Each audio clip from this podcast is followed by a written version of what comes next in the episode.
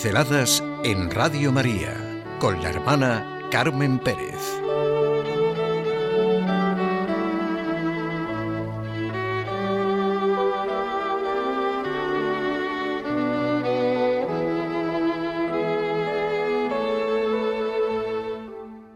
¿Qué es lo que puede dar ese coraje? ¿No nos hemos preguntado nunca, al ver a determinadas personas en momentos difíciles o en el proceso duro de sus vidas, de dónde sacan fuerza? Cuando se ve a enfermos, a discapacitados, a sus familias, todos unidos como una piña y juntos poner lo mejor de ellos mismos, ¿de dónde sacan su fuerza? ¿De dónde ese coraje para vivir? Esa es la pregunta que se hace Luigi Usani leyendo los Hechos de los Apóstoles. San Pablo recorrió prácticamente todo el mundo conocido de entonces. ¿Qué es lo que pudo darle ese coraje, esa fuerza para abrazar toda la realidad con su fe, para obrar así?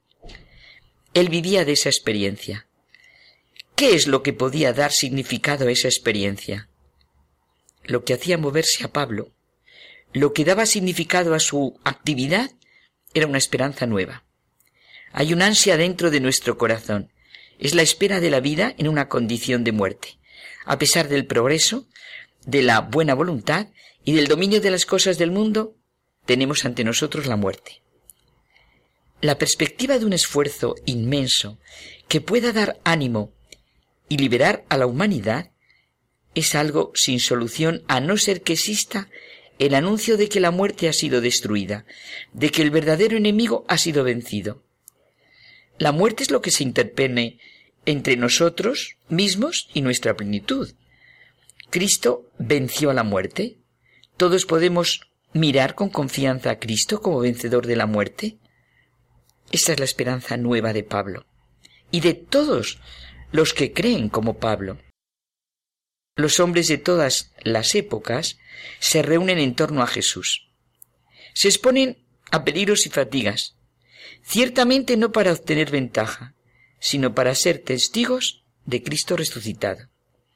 El discurso cristiano es totalmente nuevo y es irreductible a un discurso de mera promoción social. Pablo de Tarso tiene una psicología muy definida. Es un hombre que se entrega por completo cuando ve algo por lo que merece la pena entregarse. Por eso fue capaz de decir, ya no soy yo quien vive, es Cristo quien vive en mí, como vive en el corazón del que ama la persona amada. La primera imagen que tenemos de él es la de un joven fariseo culto y bien formado, fanáticamente dispuesto contra los cristianos. Creía que la nueva secta era una amenaza para el judaísmo, por lo que debía ser eliminada y sus seguidores castigados. En el libro de los Hechos se nos cuenta cómo estuvo presente aprobando con su presencia cuando Esteban, el primer mártir, fue apedreado y muerto. A raíz del conocidísimo y famoso encuentro con Cristo, las dos preguntas, Saulo, Saulo, ¿por qué me persigues? Señor, ¿qué quieres que haga? Y Jesús, el resucitado, le pide un profundo acto de humildad, porque debe someterse a los que antes perseguía. No importa su cultura, su saber, su ciudadanía romana. Vete a donde Ananías y él te lo dirá. Pronto aprende que la sabiduría humana es nada en comparación con la divina. Desde su conversión a Cristo es un hombre verdaderamente nuevo. Desde entonces se llamará con el nombre romano de Pablo. Sus expresiones son de lo más gráfico. Ay de mí si no evangelizare. Me empuja el amor de Cristo. Cristo resucitado está presente cuando habla en el areópago. ¿Se puede saber cuál es esa nueva doctrina de la que hablas?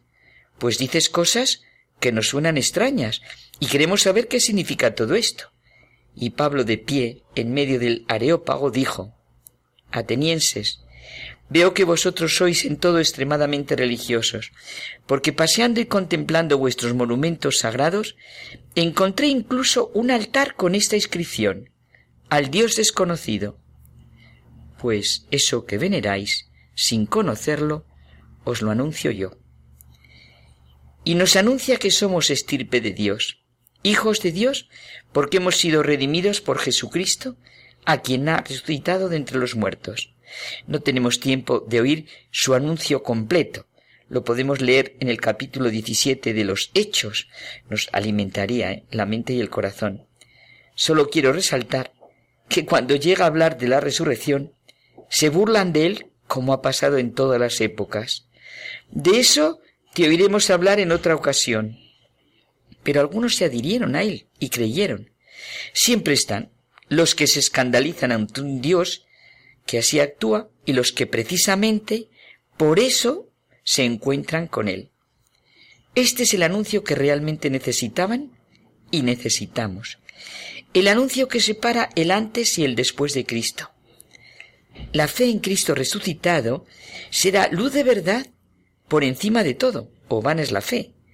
Y si esto es así, entonces toda nuestra vida, toda nuestra dinámica extrae de ahí su fuerza. Esto es lo que puede darnos el coraje para vivir. No hay más que ver la manera de ser los discípulos, incluso en los últimos días antes de su pasión y en la misma pasión. Y hay que verlos después de la resurrección de Jesús, cuando el Espíritu Santo está en ellos. Pedro, por ejemplo, es un hombre completamente distinto. No es tan solo valiente, no ha adquirido tan solo nuevos conocimientos, sino que adopta respecto de Jesús una postura completamente nueva. Ve claro, tiene la suprema evidencia y da testimonio como el que ha recibido nuevo coraje y nuevo vigor.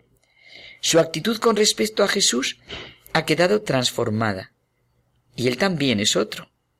Antes buscaba, se abandonaba, dudaba, interrogaba, negaba. Ahora es creyente, testigo, mensajero. Y eso es historia verdadera. Eso es la biografía de los que creen en Jesucristo.